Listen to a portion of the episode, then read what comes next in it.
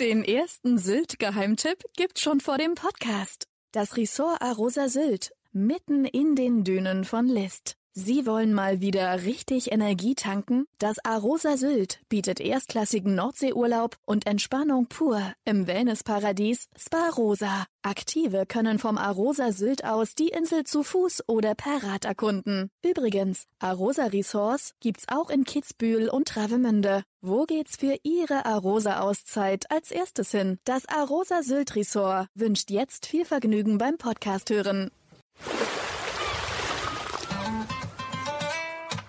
Sylt, der Inselpodcast vom Hamburger Abendblatt. Reddach und Hochhaus, Fischbude und Gourmet-Tempel, pulsierende Plätze und Natur pur. Sylt ist eine Insel der Gegensätze und so sind ihre Geschichten. Abendblatt-Chefreporter Ulrich Gastorf trifft Gastgeber, Politiker, Einwohner und Gäste zu Gesprächen, die einen Blick hinter die Tourismusfassaden der Nordseeinsel werfen.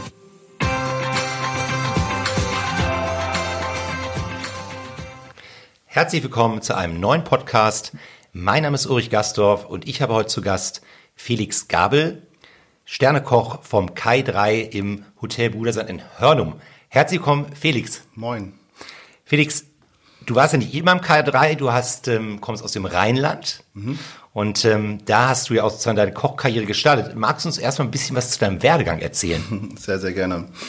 Ähm, das war ja, damals so ein, so ein leicht äh, rumpliger Start. Ähm, meine, meine Ausbildung in einem, in einem Hotel angefangen, ähm, vier Sterne plus Haus, äh, Tagungshotel. Ähm, es wurde nicht wirklich sonder viel oder sonderlich viel Wert auf die Ausbildung gelegt, ähm, was mich dann dazu gebracht hat, nach zwei Jahren circa ähm, dort die Ausbildung abzubrechen und mein letztes Jahr äh, in Köln ähm, zu vollenden und bin da in die Hauptzentrale der AXA gegangen.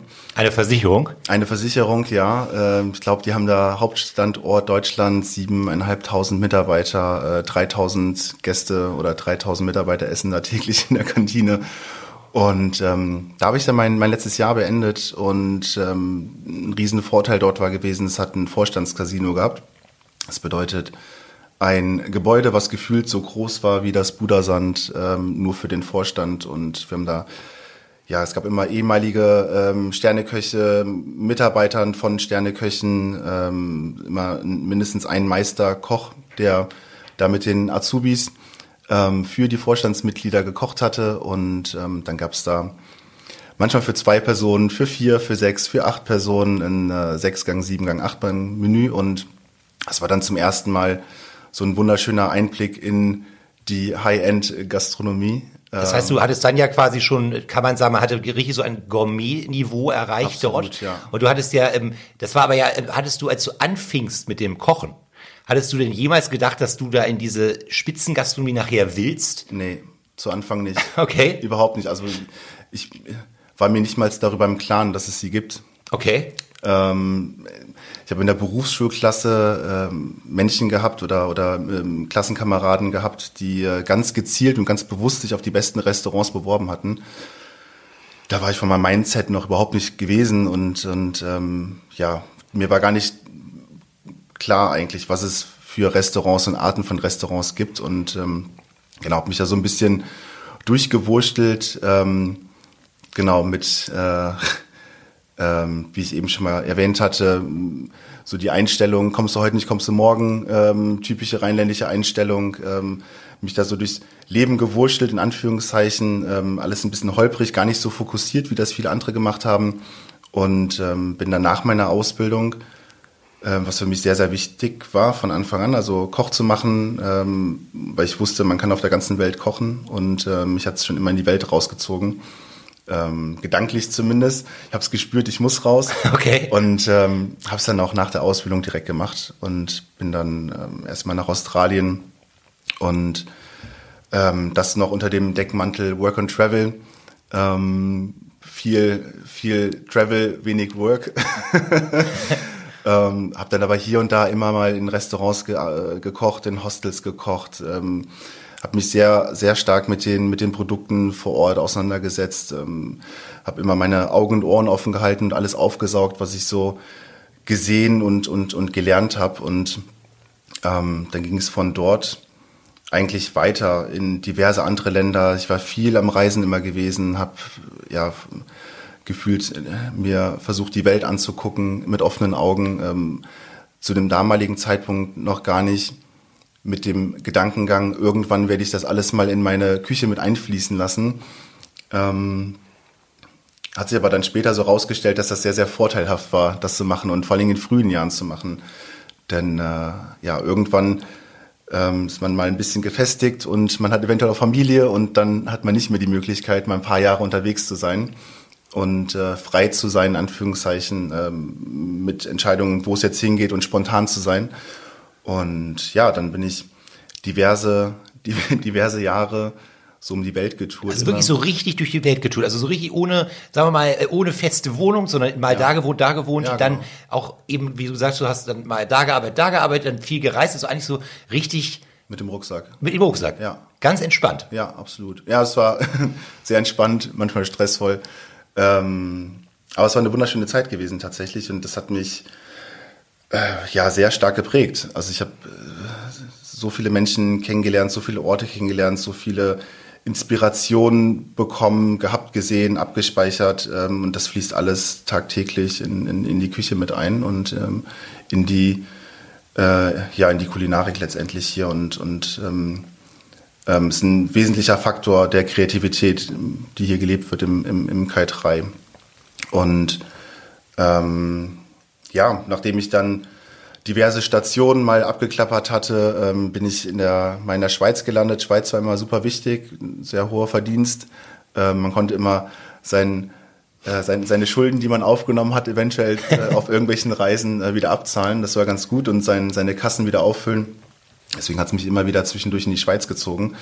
Und ich bin irgendwann mal an jemanden geraten, an einen Sous-Chef. Ähm, das war so der, ich habe in Pontresina gearbeitet, im Hotel Walter damals. Äh, eine Saison wollte ich dort nur machen.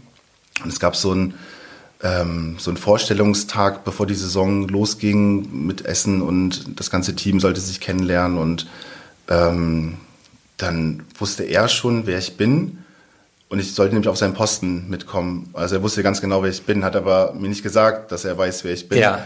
Und hat mich so ein bisschen ausgefragt. Und ich war dann noch so auf meinem Reisetrip gewesen und dann hat er so gemeint, ja, und ne, was hast du so vor? Und dann meinte ich, ja, ich würde jetzt hier gerne eine Saison machen und dann nach der Saison, also ein halbes Jahr später, würde ich dann gerne nach, ich glaube, äh, London wollte ich zu den Olympischen Sommerspielen. Und äh, dann war es für ihn schon klar gewesen, er wird keinen Zentimeter Arbeit in mich reinstecken, weil ich ja sowieso bald wieder weg sein werde.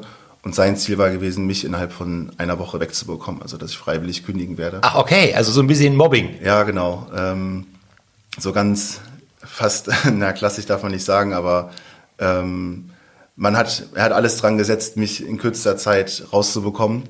Und ähm, das hat er auch, also fast geschafft. Ähm, ich glaube, so nach einem Tag, nach einem Tag ähm, war mein Selbstbewusstsein und ich dachte schon, ja, ich habe schon so viele Orte auf der Welt gesehen und ein paar Küchen und dies und das.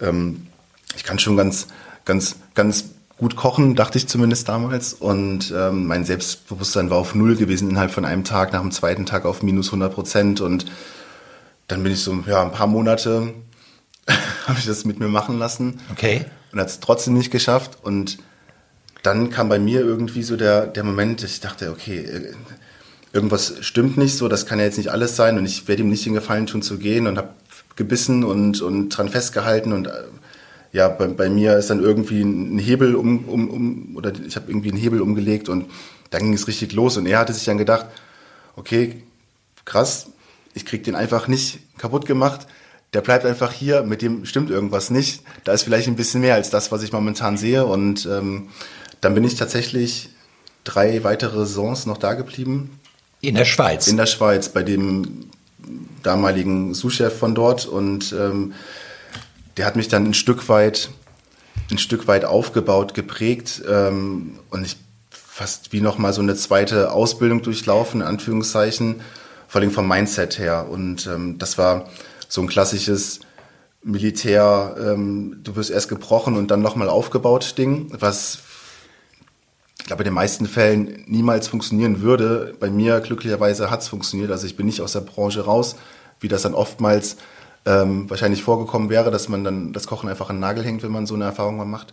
Und man hört ja ganz oft, dass in den Küchen, also jeweils früher, dass da auch mal ähm, äh, ja Schüsseln und Löffel geflogen sind, ne? Also so früher. Deshalb, also ich glaube, heute sind die Leute entspannter, aber das war ja dann bei dir zumindest auch, wie gesagt, so eine Art Mobbing und das ist ja hart, wenn man da Absolut. durch muss. Also ich glaube, dass es immer noch durchaus ähm, viele Küchen gibt, wo das an den Tag gelegt wird. Ähm, nicht nur das Fliegen, sondern ich finde viel schlimmer ist so dieser ähm, mentale Psychoterror, der dann teilweise betrieben wird.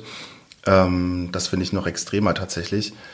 Naja, und bei mir hat es definitiv funktioniert. Ich wusste danach, ähm, ja, ich habe mir so einen so so einen Zehn-Jahres-Plan ausgearbeitet. Ich wusste ganz genau, in welchen Ländern, in welchem Restaurant ich wo arbeiten möchte und habe mich auch nur noch bei den 100 besten Restaurants der Welt beworben und bin dann nochmal auf so eine kleine Weltreise, aber dann ganz gezielt, um möglichst viele ähm, Skills mir anzueignen, die ich brauche, um mein Ziel zu verfolgen. Und das war, ich wollte mit 30 Küchenchef sein oder werden und mit 35 spätestens meinen ersten Stern erkochen.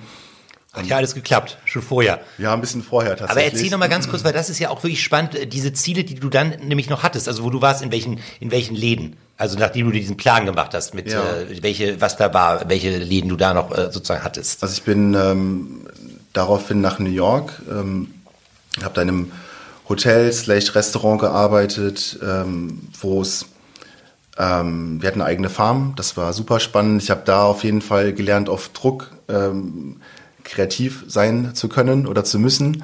Ähm, es war so, dass wir morgens früh angefangen, es war eine Kellerküche, es war arschheiß, ähm, Sommer extrem, Luftfeuchtigkeit 100.000 Prozent gefühlt in New York und ähm, wir haben morgens um acht angefangen und ähm, das mit dem Team uns erstmal getroffen, Posten aufgebaut. Dann kam der Farmer rein, eine eigene Farm gehabt und der hat dann ja mehrere Körbe mit, mit Obst, Gemüse, Kräutern, alles was irgendwie so da war, ähm, reingebracht. Die Teams wurden vorher aufgesplittet.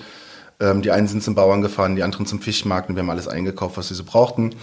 Und ähm, wie gesagt, dann ähm, haben wir gesehen, was verfügbar war, was wir im Haus hatten. Ähm, Posten aufbauen, bisschen sich sammeln und eine halbe Stunde später haben wir uns hingesetzt, gebrainstormt, das Menü für abends kreiert und dann abends einen Achtgang gekocht.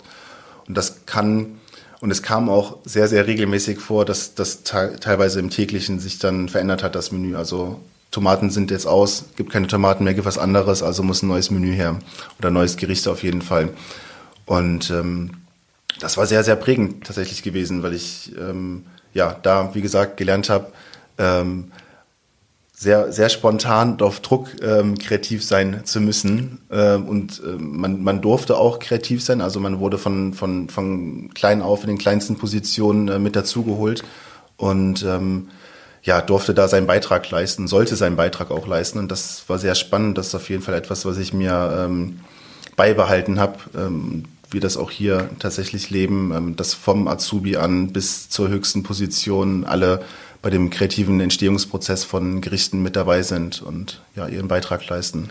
Genau, und dann, äh, als du in New York fertig warst, bist du dann wohin? Ich habe ja noch was mit Bangkok gesehen, glaube ich, das war auch noch eine Station. Absolut, ja. Also danach bin ich nochmals nach San Francisco ähm, und habe beim Restaurant Qua gearbeitet. Ähm, Kennt man.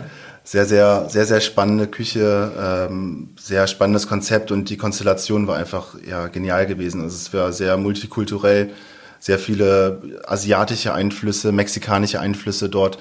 Ähm, vom von der Idee her ähm, fast vergleichbar vom Konzept her wie das Noma, also super regional. Ähm, man hat aus den einfachsten Dingen großartige Dinge gemacht. Also ein Beispiel, ähm, auch dort war es so, dass das Küchenteam relativ früh angefangen hat und wir dann uns in verschiedene Gruppen aufgeteilt haben und jede Gruppe hatte so sein, sein, seine Aufgabe. Zwei, drei sind in den Wald gefahren, so an der Golden Gate Bridge ähm, und haben ähm, Kräuter, Kräuter, Kräuter gesammelt, Wildkräuter gesammelt und Blüten. Andere sind zum Fischmarkt, andere zum Bauern, andere wiederum sind äh, zu den Farmers Markets gefahren und ähm, dort ist es halt wirklich spannend. Also von der Infrastruktur her ganz anders wie hier. Jeder kann da irgendwie was anbauen und es gibt ganz viele Plattformen, also Märkte, wo man seine, seine Produkte, seine Lebensmittel anbieten kann. Und ähm, deswegen machen das auch extrem viele und von der Temperatur her perfekt. Also man kann das ganze Jahr über fast alles anbauen, was man, was man cool, sich ja. vorstellen kann. Und das Beispiel grüner Spargel. Also es war sehr prägend, weil ich sehr viele davon ähm, schälen musste. Ähm, und schälen nicht im klassischen Sinne schälen, sondern äh, auf eine ganz spezielle Art und Weise. Also so, man fährt zu diesem Markt und auf diesem Markt kaufen alle ein. Der Hausmann, die Hausfrau, das, der billige Pub, das High-End-Restaurant, alle Menschen kaufen auf diesen selben Märkten ein und das ist jetzt nicht irgendwie der tollste grüne Spargel der Welt, den man irgendwo aus Südfrankreich sich einfliegen lässt, sondern das ist halt das, was es, was es ist und der kann krumm und schief sein und muss nicht unbedingt gerade sein. Und ähm, die Technik dahinter ist aber das, was es so besonders macht. Das heißt, wir nehmen diesen grünen Spargel, wir nehmen ein kleines Turniermesser und wir ziehen die ersten zwei Hautschichten vorsichtig ab. Sobald eine Kante reingeschnitten ist, geht er nicht mehr. Also man muss extrem vorsichtig arbeiten. Man hat ja auch nicht so viele Spargel gekauft. Ähm, das ist ein sehr aufwendiger Prozess. Pro Spargel habe ich so zwischen 10 und 15 Minuten gebraucht. Dann wird der Spargel nicht wie im klassischen, ähm, wie, wie es die meisten Menschen wahrscheinlich machen würden. Man salziges Wasser, Spargel rein, vielleicht noch ja Eiswasser nebendran gestellt, Spargel raus, ins Eiswasser rein, abgekühlt, fertig. Sondern ähm, die Spargelspitzen wurden entsaftet. Dieser, äh, nicht die Spargelspitzen, die Spargelenden. Dann wurde diese Spargelspitze, die man eigentlich verwenden wollte, in diesem Spargelsaft, was mit 5% Salz versetzt wurde, immer wieder ganz vorsichtig ähm, blanchiert. Dann nimmt man diesen Spargel, sobald er gar ist, raus. Man haut ihn nicht ins Eiswasser rein, sondern man hat eine geeiste Oberfläche, wo man oder wo mehrere Köche standen, um diese Spargelspitze runterzukühlen auf dieser kalten Oberfläche. Also niemals mit, mit, mit Wasser in Verbindung ähm, kommen lassen, die Spargel. Und somit hatte man das den leckersten grünen Spargel. Aber das ist ever. ja auch, glaube ich, ein Zwei-Sterne-Restaurant gewesen, ne? Ähm, Wenn damals, ich das damals zwei, inzwischen drei, ja. Ja, ich meine, also man muss vielleicht einmal dem Hörer erklären, das ist wirklich ja auch ähm, High-End-Küche, die dort geboten wird, Absolut, weil ja. so viel Zeit für so einen grünen Spargel kann sich jetzt natürlich nicht jeder nehmen, deshalb. No chance. Aber erzähl noch kurz, wie gesagt, Bangkok war auch noch auf deiner Agenda. Genau. Ähm, auch, glaube ich, ein sehr bekanntes äh, Restaurant, oder? Genau, das Restaurant Gagan. Ähm, ja, also erstmal Bangkok halt eine unglaublich krasse City ähm, zum, zum mal Leben, zum mal äh, zum Erleben. Ähm, und dieses Restaurant war halt unglaublich spannend, weil Gagan, ähm, ich glaube, Gagan war der erste asiatische Koch, der bei Ferran Adrian in der Laborküche gearbeitet hatte und hat sich auf die Fahne geschrieben, eine progressive indische Küche der Welt zu präsentieren. Und ähm, genau das hat er gemacht. Also er ist der beste indische Koch der Welt der sein Restaurant in Thailand, in Bangkok hat, also super weird. Ähm, und da war es sehr, sehr spannend, weil wir unglaublich viele Nationalitäten gewesen sind. Das bedeutet, äh, ich glaube, wir waren 14, 14, 15 auf dem Höhepunkt Nationalitäten. Und man hatte nicht nur die Möglichkeit, richtig extrem gutes Streetfood zu essen jeden Tag ähm, und sich da inspirieren zu lassen, sondern man arbeitet in einem der besten asiatischen Restaurants. Ich glaube auch, da war es zum dritten Mal das beste asiatische Restaurant ähm, okay. hintereinander schon gewesen. Und ähm, das heißt, man lernt die indische Küche kennen, man lernt aber auch ganz viele andere Küchen kennen. Es gab immer Stuff Food ähm, und es hat immer jemand anders ähm, Stuff Food gemacht für die Mitarbeiter und jeder hat immer was Traditionelles von zu Hause gekocht. Das heißt, äh, Raido war der Sous-Chef, der kam aus Indonesien und der hat mir das Dumpling-Falten beigebracht und hat Soup-Dumplings gemacht. Dann war jemand anders, der hat Frikandeln gemacht, weil er Holländer war. Ich habe mal Bratwürste gemacht und weiß nicht deutsche Küche und so hat man ja extrem viele Dinge lernen können, obwohl man nur an diesem einen Ort war und dahingehend habe ich mir meine meine Jobs irgendwann ausgesucht, um möglichst viel aufsaugen zu können, um möglichst schnell an mein Ziel zu kommen. Ähm, ja, eine sehr spannende und prägende Zeit dort. Du bist dann ja irgendwann ähm, nach Sylt gekommen. Also ich sag mal, ähm, Bangkok und Sylt doch schon so eine Welt der, also ist nicht so das Gleiche, kann man sagen. Ähm, wie ist es denn dazu gekommen, dass du hier ähm, sozusagen im Kai 3 angekommen bist und ja, auf der Insel? Ähm, also mich hat es immer schon witzigerweise an so Orte gezogen, also New York, San Francisco, Bangkok. Das wären jetzt nicht so die typisch ruhigen Orte. Ähm, aber ich habe auch beispielsweise mal auf Vancouver Island gelebt und gearbeitet. Und ähm, das war halt dann auch die Insel, auch wenn diese Insel so groß ist wie Holland, glaube ich, von der Fläche her. Ähm, Sylt natürlich ein bisschen kleiner. Das hatte sich einfach so ergeben. Ich hatte, ich habe in der Schweiz gearbeitet, ähm, zuletzt äh, in Gestart und war dann auf der Suche nach einer ganz speziellen Art von Küche und des Zusammenseins und des, des, des Kreativsein können und ähm, ja, das war nicht einfach zu finden tatsächlich, wenn man man kann ja nicht einfach mal eingoogeln, finde mir das beste Restaurant, wo der Zusammenhalt super toll ist und man sich kreativ entfalten kann und ähm, ja, das geht nicht so einfach. Also habe ich durch einen Kollegen bin ich an einen Headhunter geraten, ähm, die ein bisschen alternativ arbeitet, also erstmal stundenlange Interviews und ähm, sie muss sich absolut sicher sein, mit Kandidaten irgendwie zu arbeiten und die auch mit ruhigem Gewissen zu vermitteln. Ähm, was so ein bisschen gegen den Trend geht, dass, also ich habe die Erfahrung, dass, dass viele äh, Headhunter-Unternehmen, große vor allen Dingen, ähm, nur daran interessiert sind, ähm, Mitarbeiter irgendwo unterzubekommen und äh, die Provision genau. abzukassieren. Genau. Mhm. Ähm, Genau, sie hat das ein bisschen anders gemacht und ähm, hat ein Profil von mir erstellt und ich habe ihr ganz genau gesagt, was ich mir vorstelle. Und dann meint sie so, ja, das ist klar, Felix, ich schau mal, ich würde mich in den nächsten Wochen nochmal zurückmelden. Und dann gab es tatsächlich ein Match, und das war das Kai 3 mit Jens Rittmeier gewesen. Und die hat dann den Kontakt hergestellt und wir haben zusammen telefoniert. Das erste Telefonat, ich glaube, da haben wir drei Stunden oder so geschnackt und das hat sehr, sehr gut gepasst. Wir haben uns sehr gut verstanden.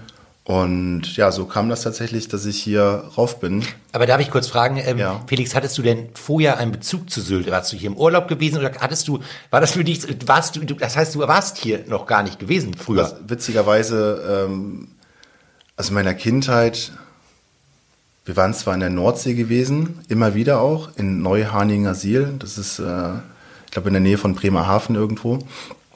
Und ähm, ja, also ich kenne die Küste, aber ich wusste nicht, dass es Sylt überhaupt gibt. Also ich hatte Sylt null auf dem Schirm. Und das heißt, du bist dann hier hergekommen? Ja. Das erste Mal. Das erste Wie war das denn? Und jetzt sind wir ja hier auch, ähm, das ist ja hier auch wirklich an der Spitze der Insel, ja. wo wir sind. Also ist ja. jetzt, wir mussten ja erstmal von Westerland ordentlich ähm, ja. erstmal äh, halbe Stunde quasi fahren. Wie war denn so deine erste Impression, als du auf Sylt ankamst und da hier so hergefahren bist? Ich, als ich hier war, dachte ich, what the fuck? Wo, wo bist du hier gelandet? Also ich bin dann dann mal so einen kleinen Spaziergang hier in Hörnum gemacht und dachte mir wirklich, das, boah, nee, also es gab gefühlt die Runde zumindest, die ich gelaufen bin, es gab keinen Laden, den ich gesehen habe, kein, keine Bars, keine, also gar nichts. Und ich dachte, alter Schwede, wo, wo bist du hier gelandet? Also das ist ganz schön ruhig hier. Und ähm, das war so mein, mein, zum Probearbeiten war ich hier gewesen. Und ja, da habe ich diese Erfahrung gemacht. Und beim zweiten Besuch war das dann schon was anderes. Ähm, da habe ich ja noch schon so ein bisschen gekannt und mich auch informiert und ähm, wusste schon, was so geht. Ähm, ja, aber am Anfang, wie gesagt, also ich habe nicht gewusst, worauf ich mich einlasse. Aber das hat ja alles wunderbar geklappt. Also ich meine, es ging ja dann äh, relativ schnell. Du hast dann ähm, hier angefangen 2016. Korrekt, ja. Zunächst als als Sous-Chef. Und ähm, dann äh, ging es relativ schnell, dass du Küchenchef wurdest. Ja, das, das ging dann sehr schnell tatsächlich. Ähm, also ich bin ja wegen dieser Art von Küche, die hier gekocht wurde, hochgekommen, um ähm, also Herr, Rittmeier, Jens Rittmeier war, ähm, hat sich spezialisiert auf, auf ähm, überwiegend auch vegetarische Küche. Also wir hatten ein Menü, da hat er alles abgeklappert, was, was man nur abklappern kann, um auf Nummer sicher zu gehen. Also die waren vegan, dementsprechend auch vegetarisch, laktosefrei, demnach ähm, nussfrei. Also um wirklich größtmöglich ähm, ähm, oder, oder sehr, sehr viele Menschen abzuklappern, die Einschränkungen haben in ihrer Ernährung, ähm, die hat er damit abgeklappert und das auf einem mega krass hohen Niveau und super, super lecker. Das war super spannend und ähm, genau, das war eigentlich so der Hauptgrund, weswegen ich hier hochgekommen bin und ähm, dann nach kurzer Zeit, ja, zwei bis drei Monate später hat er angekündigt, dass er zum Ende des Jahres das Haus verlassen würde. Ich habe Ende Mai hier angefangen, dann so im im Hochsommer hat er dann, ja genau, so gesagt, dass er gehen wird, das Haus verlassen wird und daraufhin ja, gab es eine Presse Pressemitteilung. Ähm, ganz, ganz viele Menschen haben sich hier beworben, weil das Haus ja sehr, sehr viele Möglichkeiten gibt. Es ist ein privat geführtes Haus. Ähm, man kann sich hier doch schon sehr stark entfalten. Und ähm, ja, es gab unglaublich viele Bewerber, alle, jeder einzelne wahrscheinlich besser qualifiziert gewesen zum damaligen Zeitpunkt, wie ich das war. War ja zum ersten Mal der Sous-Chef, zum ersten Mal sollte ich dann Küchenchef werden, also null Erfahrung in dem Bereich. Und dann für so ein Haus und der damalige Direktor, der Herr Brönnimann, hatte mich dann gefragt, ob ich nicht meinen Heimvorteil nutzen wollen würde, um in die engere Auswahl mit dazu zu rücken. Das waren diverse Kandidaten, die sind dann auch alle gekommen, mussten Probe kochen und ihre Ideen präsentieren und genau das sollte ich dann auch. Also Probe kochen musste ich nicht. Da hat man gesagt, wir wissen ja, wie du kochst, das ist schon okay. Aber ich soll mal meine Gedanken und meine Ideen präsentieren und habe dann tatsächlich geschafft, mich hier durchsetzen zu können. Und dann, ja, zum Jahreswechsel hin habe ich die Leitung im Kai 3 übernommen. Und dann ging der ganze Spaß eigentlich erst so richtig los. Also das alte Team ist dann komplett weggebrochen. Alle sind mit, mit, mit dem Küchenchef gegangen, also nicht mit ihm mitgegangen, aber sind halt gegangen, weil es dann auch keine Grundlage mehr für sie gab, hier zu bleiben.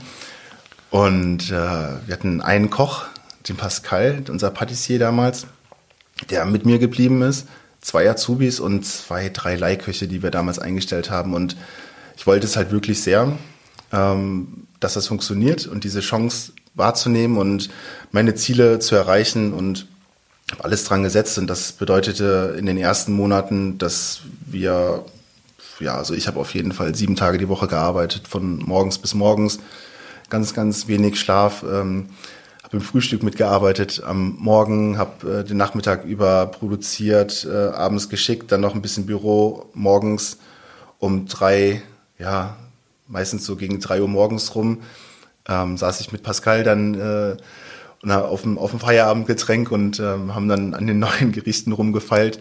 Das war eine krasse Zeit. Ähm, und da ähm, haben wir relativ schnell festgestellt, es kommen kaum Bewerbungen rein. Also wir finden keine Leute. Ähm, Sylt ist anscheinend nicht mehr so attraktiv, wie es mal gewesen sein musste. Ähm, ich habe immer noch so einen alten Ausbilder von mir vor Augen oder in den Ohren, der meinte, oder der sich damals während meiner Ausbildung ähm, beschwert hatte über die über den Fachkräftemangel und dass es kaum noch Leute gibt und meinte, ja Jung, warte mal ab, bis du soweit bist, dann wird's richtig doof aussehen. Und dann war ich in dieser Position auf einmal und habe dann festgestellt, okay, fuck, es sieht richtig doof aus. Ähm, wir finden keine Leute, niemand will hier rauf. Was machen wir jetzt? Und ähm, anstatt nur rumzujammern, habe ich mir gedacht, okay, dann müssen wir halt was anders machen. Also ich habe kein Netzwerk in Deutschland, ähm, was normalerweise mit so einer Position, vor allem die erste Position, man will auf Nummer sicher gehen, dann holt man sich seine, seine Leute ran, die einen dann unterstützen bei dem Vorhaben und äh, so Schlüsselpositionen werden besetzt.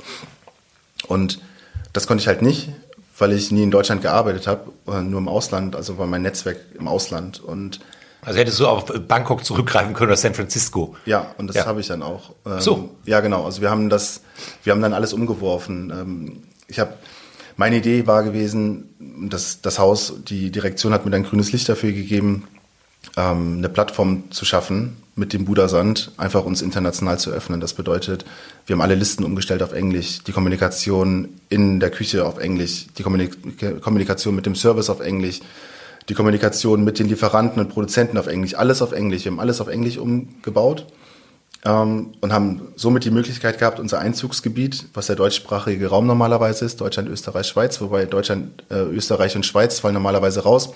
Die haben halt nun mal eine andere Gehaltsstruktur wie wir in Deutschland, sind demnach relativ attraktiv und ähm, genau, wir haben uns wir haben uns geweitet oder äh, vergrößert. Unser Einzugsgebiet war dann die Welt gewesen, weil wir die Möglichkeit gegeben haben, Menschen aus aller Welt hier willkommen zu heißen, hier zu arbeiten und hier eine Auslandserfahrung zu machen, so wie ich das auch mein berufliches Leben lang gemacht habe im Ausland, ähm, ohne dass sie die Sprache erlernen müssen, weil daran ja hapert ja auch hapert's meistens. Eben, genau. Genau.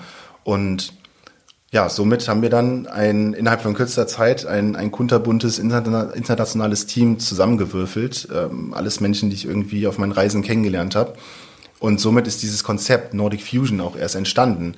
Ähm, das Restaurantkonzept, was wir seitdem immer weiter, ja, immer weiterentwickeln, immer weiter voranbringen. Erklär mal dem äh, Hörer, der vielleicht nicht so ein Experte ist, was das bedeutet, Nordic Fusion. Ja, ähm, im, im, Grunde, im Grunde ist es ähm, so erklärt, also das war der Ursprung gewesen. Also Nordic, ne, für Norden, Herr, unter Herr Rittmeier haben wir noch eine sehr, sehr stark nordische Küche gekocht. Mhm. Das heißt nur Produkte von hier. Ähm, das hätte natürlich nicht gepasst, weil mein Zuhause eigentlich die Welt gewesen ist. Aber ich wollte dennoch mit lokalen und regionalen Produkten kochen.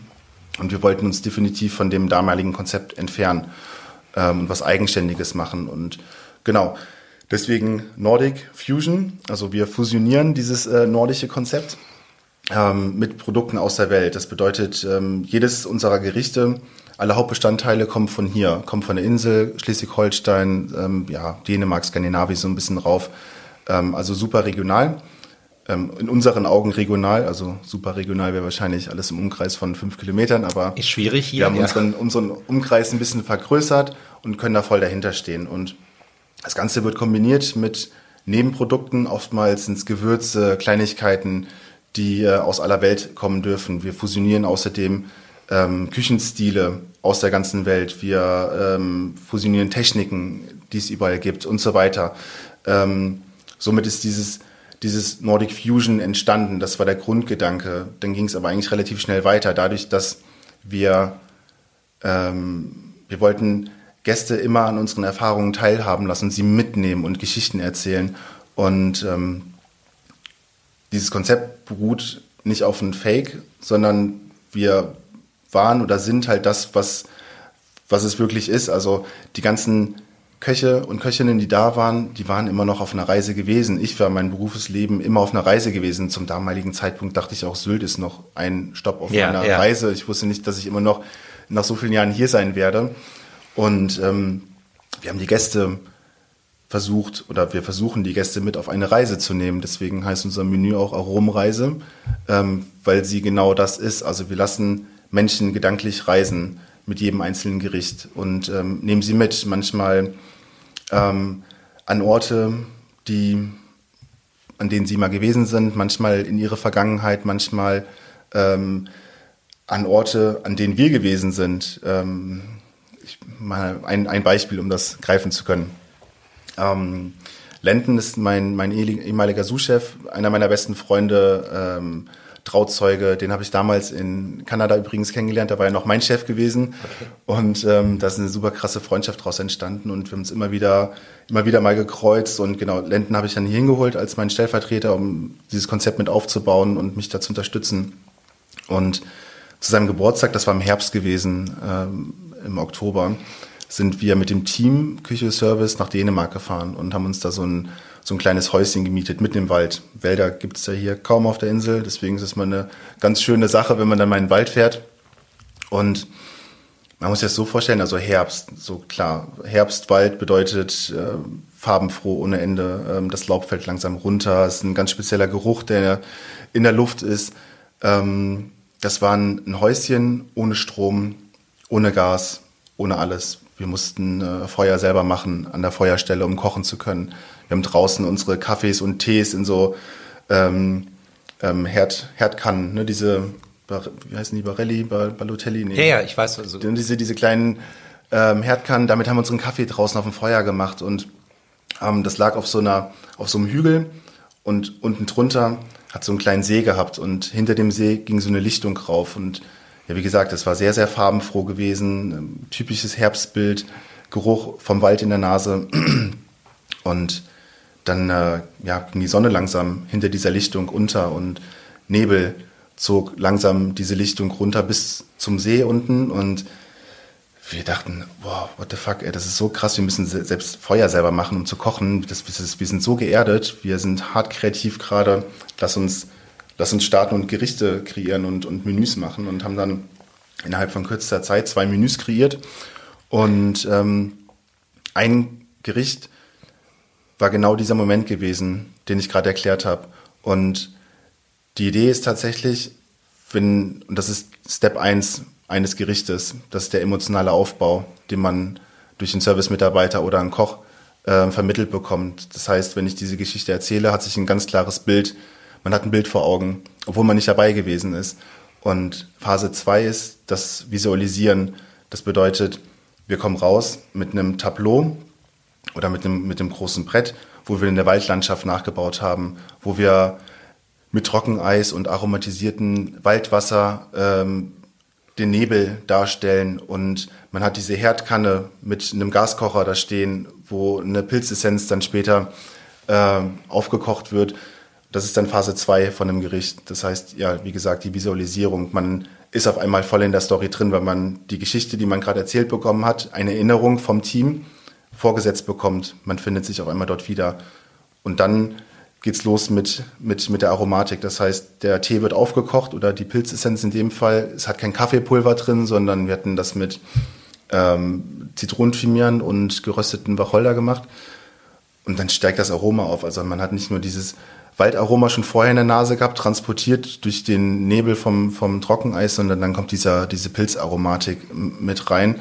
Dann werden die Gerichte eingesetzt oder die Teller, man gießt an und verlässt den Tisch und man lässt den Gast Teil dieser Erinnerung sein. Das könnte eine Art von Gericht sein und das ist, das ist eine Art von Gericht.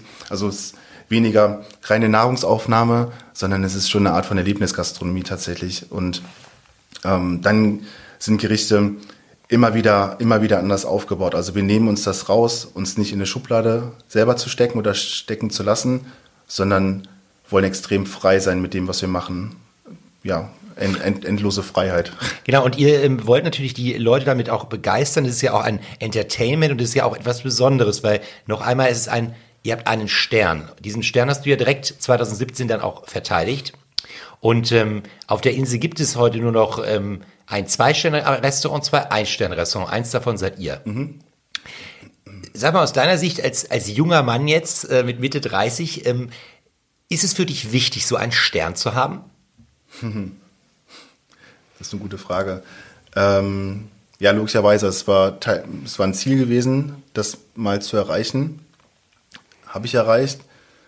Ähm, Aber du erreichst es ja immer wieder. Ja, genau. Also, ja, gut. Also mein Ziel war es gewesen, das einmal zu erreichen.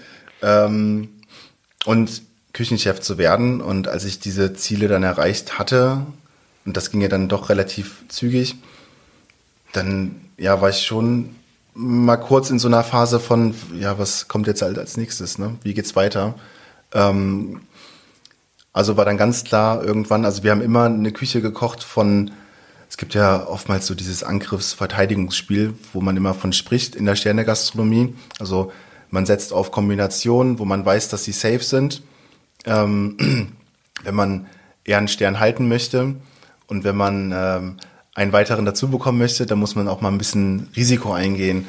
Und wir sind eigentlich von Anfang an immer auf Risiko gegangen, ab, ab Tag eins Immer. Mit jedem Gericht, was wir machen, immer auf Risiko. Ähm, weil alles andere irgendwie so eine Art von ja, Stillstand wäre, das passt nicht in, den, in, die, in die Motivation, in die Energie rein, die wir so an den Tag legen und die herrscht in der Küche. Ähm, also war dann ganz klar, so jetzt haben wir den, den ersten, jetzt müssen wir irgendwie gucken, dass wir einen zweiten bekommen. Wir müssen, ja, wir müssen schauen, was brauchen wir dafür, was fehlt uns, wo müssen wir dran arbeiten. Ähm, analysieren immer regelmäßig, jedes Menü wird immer neu analysiert, ähm, wie können wir Dinge besser machen. Ähm, ja, was, was braucht es? Und ähm, dann geht's weiter. Also dieses ein, ein Stern zu bekommen, ist eine ultimative Wertschätzung ähm, fürs gesamte Team und, und für mich logischerweise ist was ganz Besonderes. Aber ähm, das heißt, dann arbeitet ihr am zweiten Stern? Absolut, ja. Ah, okay, aber das ist dann das nächste Ziel, das ist doch gut. Ja, das, das verfolgen wir jetzt auch schon ein bisschen länger, aber ähm, ja, ich, das, also ich glaube, das von, von jetzt auf gleich mal ebenso zu bekommen, ist schon ein hartes Unterfangen, also bis unmöglich wahrscheinlich. Ähm, also es bedarf schon ähm, einer Entwicklung und man oder so denken wir zumindest und ähm, man muss wir waren am Anfang sehr, sehr verspielt und haben uns noch auf dem Teller hart ausgetobt und haben dann gemerkt, alles klar, jetzt haben wir so unseren Höhepunkt erreicht, was das angeht. Und jetzt müssen wir gucken, dass wir genauer werden, dass wir ähm, detaillierter werden, dass wir ähm, weniger verspielt sind und, und da irgendwie die, diesen, diesen Weg, diesen Weg gehen, dass es noch verständlicher wird im Kopf, dass man sich die Dinge auch merken kann, dass man nicht 35 äh, verschiedene Aromen auf dem Teller hat, sondern dass alles hart reduziert. Je mehr man reduziert, umso schwieriger wird's. Ähm, genau. Und es bedarf natürlich ein, ein konstantes Team. Man, man, man braucht ähm, Mitarbeiter oder man, ja, es, es wäre doof, wenn jedes halbe Jahr die komplette Küchenbrigade durchwechselt. Das bedeutet, ähm, man muss sich aber wieder neu einspielen im Absolut, Endeffekt. Und sind ja. die denn immer noch so international? Weil du hast ja gesagt, du hast dir mal so einige internationale auch geholt. Richtig. Ähm, um, um, um das noch zu erklären, ja. tatsächlich nochmal einen Sprung zurück. Ich war in der Schweiz gewesen, als diese Connection dann mit dem Kai 3 Budersand zustande kam. Und man hat mir damals in der Schweiz davon abgeraten, im Budersand anzufangen, im Kai 3. Was bedeutet, dass, also A, unsere Branche ist ja relativ klein, aber es hat dort Mitarbeiter gehabt, die selber dort mal gearbeitet haben, beziehungsweise Menschen kannten. Also es war sehr negativ behaftet gewesen. Und ähm, das wäre auch die Erklärung, oder das war für mich auch die Erklärung dafür, dass sich keiner beworben hat hier und dass wir einfach, ja, echt Probleme hatten, Leute zu finden. Ähm, und inzwischen hat sich das komplett gedreht. Also inzwischen haben wir wohl einen sehr guten Ruf. Ähm, in Anführungszeichen, all unsere Bewerbungen, das ist alles über Mund-zu-Mund-Propaganda, muss man ganz klar sagen. Also äh, ganz selten mal, dass eine Bewerbung auf dem offiziellen Wege reinflattert. Im Normalfall ist es so, dass jemand kennt jemanden, der jemanden kennt, der jemanden kennt, der uns empfiehlt. Und so bekommen wir Mitarbeiter. Also wir haben es letztens nochmal aus Spaß durchgezählt. Wir sind eine echt ziemlich große Küchenbrigade. Ähm, ich glaube, wir haben 24 in der Küche und vier davon haben sich auf normalem Wege beworben. Alle anderen sind hier hingekommen durch Mund-zu-Mund-Propaganda. Dann ist es wirklich einer der wenigen äh, Restaurants, die äh, eben keine Personalproblematik haben auf Sylt, weil sonst hört man ja immer, das ist so schwierig auf Sylt. Ähm, erzähl nochmal, du bist also auch angekommen auf Sylt, kann man sagen. Jetzt mhm. bist du ja schon, äh, warte mal, lass mich rechnen, sechs Jahre hier. Ne? Insgesamt kommt das hin? Ja, sechs Jahre. Genau. Und ähm, so nach sechs Jahren wie empfindest du jetzt die Insel, das Inselleben? Also ich genieße es sehr. Ähm, was ein Mitgrund ist, deswegen, also eine, einer der Gründe, weswegen ich noch hier bin. Ähm, ich habe jetzt auch Familie, eine, eine Frau, ich habe Kinder. Ähm, du bist richtig sesshaft geworden. Es wäre jetzt schwierig, dieses Nomadenleben von früher zu führen, weiter ja, mit der ganzen. Familie. Und die Insel ist schon wunderbar. Die Zeit läuft einfach hier langsamer. Ähm, wir genießen das total. Ja klar, jetzt im, im Sommer je nachdem, wo man sich dann befindet, ist es echt busy und voll. Aber man, man, es, man kann an Orte flüchten, die dann äh, weiterhin sehr, sehr menschenleer sind und wo man seine Ruhe hat. Und Surfst du eigentlich noch? Du warst doch mal wie begeisterter Surfer, oder? Ja, korrekt. Also es, sind, es kommen noch mehr Sachen dazu. Also ja, ich habe ähm, überall da, wo ich gewesen bin, wo man surfen, also Wellen reiten konnte, habe ich das auch gemacht. Und erst mit dem das war mein allererster Tag hier auf der Insel. Ich war mal am Strand gewesen, äh, ähm, am, am K4, oder doch K4 war das gewesen. Das ist hinten so, ein, so eine Radarstation. Und ähm, da habe ich dann gesehen, dass da Leute Wellen reiten. Und dann habe ich mich mal informiert. Und es gibt diese vorverlagerten Sandbänke, so Sylt ist ein Surfspot. Ähm, das war mir gar nicht bewusst gewesen. Also habe ich mir dann auch am dritten Tag, glaube ich, ein Board gekauft und ein Neo. Und dann, dann ging es schon los. Und ähm, genau, man kann extrem viele Sachen machen, also vom, vom Wellenreiten über Kitesurfen, also ganz viel Wassersport. Ähm, ich habe jetzt vor zwei Tagen meine Platzreife dann endlich mal gemacht. Also wir haben ja hier einen wunderschönen... Man muss sagen, wir haben einen wunderschönen Golfplatz auch hier direkt am Brudersand, der gehört sozusagen dazu. Absolut, so nach sechs Jahren. Und ein ganz schwieriger Platz übrigens. Äh, ja. Doch, weil der ja so relativ eng auch ist und so, muss man sagen. Also es ist schon anspruchsvoll. Ist der, der einzige Platz, den ich kenne. Gut. Äh, wobei ich habe in den USA früher auch hin und wieder mal Golf gespielt und ähm, das war aber mehr so ein Fun-Golf und ähm, hier ist es dann schon ein bisschen ernsthafter. Ähm, aber bin sehr froh, dass ich jetzt nach, nach so vielen Jahren dann doch mal es geschafft habe, die Platzreife zu machen. Und jetzt, äh, genau, gehen wir auch regelmäßig. Golf spielen ist ein, ein Küchentrend gerade geworden. Also fast alle aus der Küche haben eine Platzreife. Also hört sich auch gut an. Man ist eins mit der Natur, ist ein schöner Ausgleich. Absolut. Das hört sich für mich so an, äh, Felix, also wenn du ähm, doch längerfristig auch noch mit Sylt planst. Das ist äh, richtig, genau. Also allein allein wegen wegen der Kinder. Es ist unglaublich ein, ein, ein sehr krass beschützter Ort. Ähm, also ich, das soll jetzt keine Einladung sein für für ähm, für Menschen bei uns einzusteigen, aber ich kenne niemanden, der, der seine Türen hier abschließt. Alles kann draußen liegen bleiben, Autos sind offen. Ähm, das ist, also das, das kenne ich von woanders nicht in Deutschland. Und ähm, das ist schon eine sehr, sehr feine Sache, dass man die Jungs einfach laufen lassen kann und man weiß, so, es, es, wird, es wird nichts passieren. Also was soll auch passieren? Es gibt einen Ausgang oder zwei, einmal die Fähre und den Autozug. Das ist eine heile Welt. Die äh, letzte Frage, die ich noch habe, die ich immer allen Köchen stelle, ähm, kochst du zu Hause auch? Ähm, ja, ähm, durchaus. also es gibt immer, es gibt immer den Mittwoch.